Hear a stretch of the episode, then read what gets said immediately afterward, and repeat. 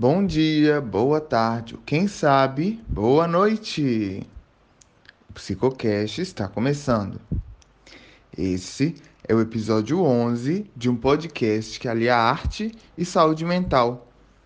No episódio de hoje, falaremos um pouco sobre a musicoterapia e como o uso da arte pode ajudar na promoção de saúde mental e no tratamento de transtornos mentais. Eu sou Guilherme. E eu sou a Larissa. Somos estudantes de medicina da Universidade Federal dos Vales do Jequitinhonha e Mucuri, a UFVJM.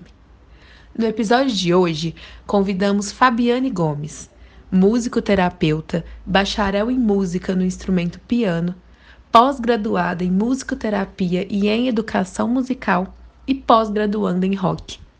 Atua como musicoterapeuta clínica e hospitalar Seja muito bem-vinda, Fabiane, e muito obrigada pela presença. Olá, eu que agradeço pelo convite. É um prazer poder falar, divulgar, defender a musicoterapia. Momento cultural. A música é o vapor da arte. Está para a poesia como o desvaneio está para o pensamento, como o fluido para o líquido, como o oceano de nuvens para o oceano de ondas a música é o indefinido no infinito. Esse poema é de autoria de Vitor Hugo, e mesmo sendo composto por apenas cinco versos, ele consegue retratar muito do que a música desperta em nós. Introduzindo melhor esse assunto, Fabiane, o que é a musicoterapia? Como um profissional pode se tornar musicoterapeuta? Então, a, a musicoterapia é uma prática clínica e terapêutica, né? Que utiliza os elementos da música. Quais são os elementos? Som, ritmo, melodia, harmonia, né? É, como é, intervenção. Nós utilizamos esses elementos para ajudar o paciente no seu quadro clínico de forma é, com estimulação, com prevenção, é, com para amenizar o seu quadro clínico, né? E, e para ser musicoterapeuta, você precisa ter graduação ou e ou pós-graduação em musicoterapia. Né? Só pode atuar como musicoterapeuta quem tem essa formação. E hoje você, para ser, para atuar na área, você também precisa ter o registro. Está vinculado a uma associação né? É, e também a UBAN. O UBAN é a União Brasileira dos Musicoterapeutas. E a associação, cada estado tem a sua, mas não impede de você vincular a outros estados também. No meu caso, sou vinculada à APMESP, que é de São Paulo, Associação de Musicoterapeutas de São Paulo. Agora que já entendemos melhor sobre o que é a musicoterapia e o musicoterapeuta, é, Fabiane, como funciona a musicoterapia? Quais são os benefícios que ela traz na nossa vida e nas atividades cotidianas? Então, a musicoterapia é, possui suas técnicas e métodos específicos, como eu disse, né? E esses métodos a gente aplica de acordo com o diagnóstico do paciente, com a necessidade, né? Então, vai acontecendo algumas intervenções. No primeiro momento, a gente faz uma consulta, né, que envolve uma entrevista com o paciente e seu responsável, né? É, e nessa entrevista também, ao mesmo tempo, a ficha biográfica e também a anamnese sonora, né? E aí, nessa consulta, a gente busca é, o ISO do paciente, e esse ISO é o histórico sonoro musical, né? É, de acordo com o método, com o modelo Benezon, método modelo Benezon, né? E através daí a gente busca a identidade sonora do paciente é, durante essa primeira consulta e a gente vai e aí faz o planejamento terapêutico, musicoterapêutico, né? Os benefícios são é, enormes, vai de acordo com a necessidade, como eu disse, de cada paciente. Por exemplo, a musicoterapia é indicada para é, demências, né? É, é, deficiência neurológica, física, emocional, em, em todos os, os, os contextos, dor crônica. Além disso, temos também na questão social, educacional, a musicoterapia ela é indicada para várias é, situações, tanto é, diagnósticos já fechados, como é, casos né, paliativos. E uma das coisas mais importantes, a musicoterapia, a música, ela vai diretamente no sistema límbico do paciente, né? E o sistema límbico, como todos sabem, uma das suas funções é o que? É onde ela é responsável, o sistema é responsável pelo quê? Pelas emoções, pela afetividade, né? Desculpem e me corrijam se eu estiver me referindo de forma errada. Mas quando a gente é, estudou sobre esse sistema, e é, ficou bem claro para a gente sobre a sua função, né? Então, a música vai diretamente onde diretamente nas emoções, né? Na afetividade, é, na socialização e, é claro, é, atingindo esse sistema, é, nós conseguimos proporcionar através da musicoterapia o bem-estar para o paciente, né? Uma forma de encarar aquele quadro clínico de forma mais amena, né? Menos atenuante. Uma certeza que eu tenho é que o potencial da musicoterapia é imenso. Mas, Fabiane, uma dúvida que eu tenho: quais as influências dos diferentes tipos e ritmos musicais? Um ritmo específico pode trazer mais benefícios do que outros em determinadas áreas das nossas vidas? Sim, é, como eu disse, né, acima, a música, a musicoterapia utiliza os elementos da música e o ritmo faz parte, né, dessa classificação. É um elemento musical. Então, com certeza, o ritmo ele interfere sim né? E, é, e como que a gente utiliza isso? Não somente o ritmo, mas também a harmonia, a melodia, né? Por exemplo, existem estudos científicos, né? É, que defendem essa, essa causa de que uma música mais introspectiva, mais melancólica, com uma tonalidade menor, pode sim influenciar no quadro clínico de um paciente, principalmente se for um paciente é, é, com problemas né, é, mentais. Então, sim, o ritmo ele é muito importante, como a melodia, até mesmo porque cada ser humano, cada pessoa tem o seu ritmo interno, né? É, e a começar pelo batimento cardíaco, né?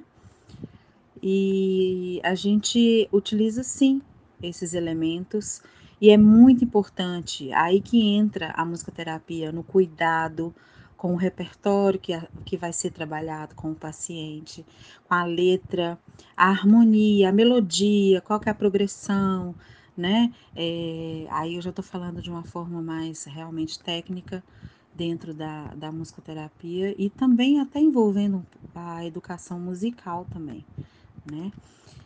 E apesar de que eu gostaria de deixar claro que a musicoterapia não necessariamente o paciente tem que saber tocar um instrumento, né? Pelo contrário, isso não, não é requisito para poder ter, fazer, iniciar essa, essa terapia. Até mesmo porque não é essa a finalidade, né? Não é pedagógico. É, o olhar é outro, né? É, terapêutico. Né? E então o ritmo, a harmonia, a melodia, todos esses elementos são indispensáveis, fazem parte né, do processo musicoterapêutico. Segundo Benezon, a musicoterapia é uma técnica de comunicação que utiliza o som, a música e o movimento como objetos intermediários, e que esses elementos pré-verbais e não verbais permitem retroagir a comunicação e estados muito regressivos, o que nos faculta reelaborar uma aprendizagem do paciente.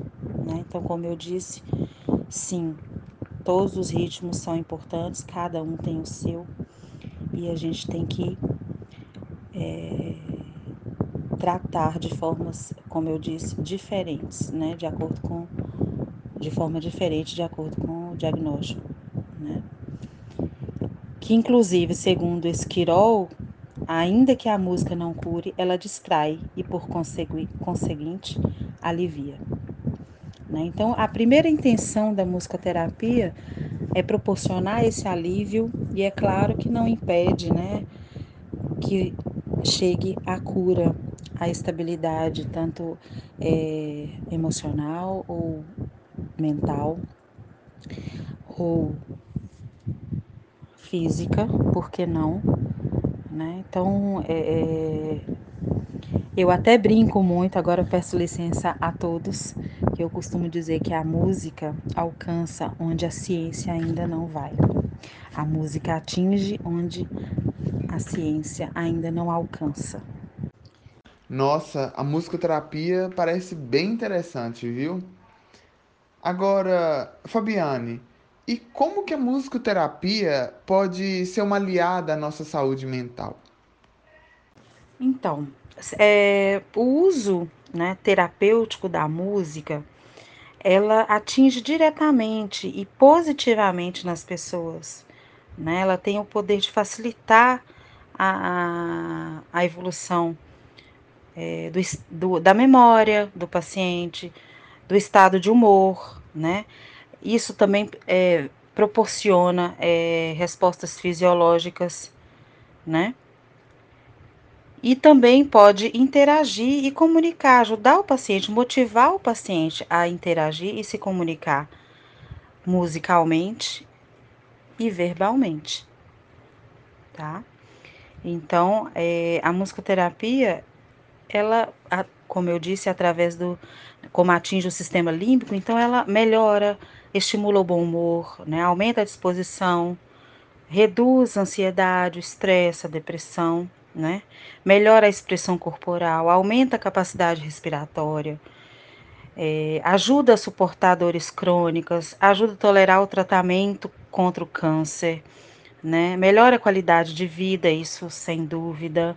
Auxilia em doenças mentais, como eu já disse, melhora os distúrbios do comportamento, né? Alivia as dores de cabeça, né? É, inclusive a questão da controla também a pressão arterial, né? Estimula a coordenação motora, a capacidade respiratória, né? Aumenta isso também, tá? Gostaria de acrescentar um pouco mais sobre a, a, a prática clínica, né? O atendimento ele pode ser tanto individual como é, em grupo, tá? Mas o grupo é, ele passa também por processos, né? É, de, de análise, de anamnese sonora. É, e, claro, esses grupos podem ser nas comunidades, organizações, instituições de saúde, né? E também sociedade, sempre buscando promover, prevenir, reabilitar a saúde e transformar, né? É, os danos, é, os diagnósticos fechados, ou até em abertos, ou até não, até abertos, é, evitando que haja danos ou, ou diminuição do desenvolvimento potencial das pessoas, né, do paciente ou do indivíduo. Fabiane, mais uma vez, muito obrigada pela sua presença no nosso podcast. As portas do Psicocast estarão sempre abertas para você e sinta-se sempre muito bem-vinda. Obrigada a você pelo convite, me sinto lisonjeada e por essa oportunidade em defender, falar sobre essa valiosa prática clínica é uma prática como todos sabem, integrativa, que é a musicoterapia. Mais uma vez, muito obrigada. Ah, nosso podcast está chegando ao fim. Mas, enquanto nosso próximo episódio não sai, aqui vão algumas sugestões de produções artísticas para vocês. A primeira indicação é o livro A Música no Seu Cérebro, de Daniel Levitin. Levitin é um produtor musical e neurocientista que, em seus estudos sobre o cérebro humano, descobriu como ele quebra canções em padrões de som, bem como a forma como esses padrões afetam nossas emoções. A leitura nos proporciona aprender sobre como a música, de maneiras diferentes, nos afetou, como ajudou na nossa evolução e até mesmo como garantiu a nossa sobrevivência como espécie. E você, Larissa, vai indicar o que hoje? Eu vou indicar o filme O Som do Coração. Esse filme traz uma história de Evan, que é um músico muito talentoso que foge de um orfanato e vai até Nova York em busca de seus pais. Nessa sua procura, ele encontra Wizard, que é um sem-teto que vive em um teatro abandonado. E depois de descobrir esse talento, Wizard dá ao garoto o nome de August Rush e traça um plano para lucrar às custas dele. Ivan não tem a menor ideia de que seus pais, Lila e Lois, também estão procurando por ele. E essa história é totalmente envolvida pela música que tem um enorme protagonismo no filme. Ficou de curiosidade? Então vai lá conferir. Como indicação cultural regional, temos o grupo e Instituto Cultural Encena. O Encena promove arte e cultura a diversos jovens do município de Teoflotone. Lá podemos encontrar espetáculos, peças teatrais, oficinas de teatro, de produção artesanal, construção de tambores, curso de dança e muito mais. Confira mais no perfil deles no Instagram, é o arroba encena.oficial. O Psicocast foi criado com o intuito de melhor abordar o tema da saúde mental e de combater os preconceitos com relação a essa temática. Obrigada, ouvintes, por ficarem até aqui com a gente. Não deixem de nos seguir no Instagram, psico.educação, sem cedilha e sem o tio. Lá você encontra postagens sobre os principais temas abordados por aqui e o nome de livros, músicas ou filmes indicados em cada episódio. Ah, e não percam os próximos episódios, hein? Quinzenalmente às quintas. Tchau, tchau. Esperamos vocês. Até!